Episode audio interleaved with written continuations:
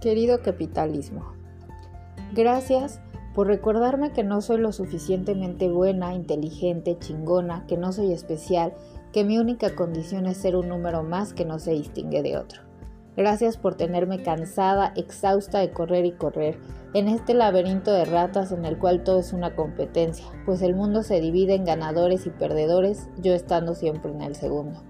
Gracias por mi depresión y ansiedad, por sentirme poca cosa, por no tener la vida de cualquiera en Instagram que ha logrado el éxito sin poner mucho entusiasmo o por medio de sus privilegios.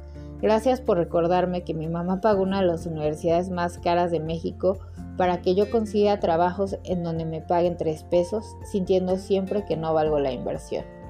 Gracias por el sentimiento de inferioridad que se viene después de cada postulación de la que me batean por no tener maestría, doctorado, experiencia, sentir que mi carrera profesional es una lástima de ver.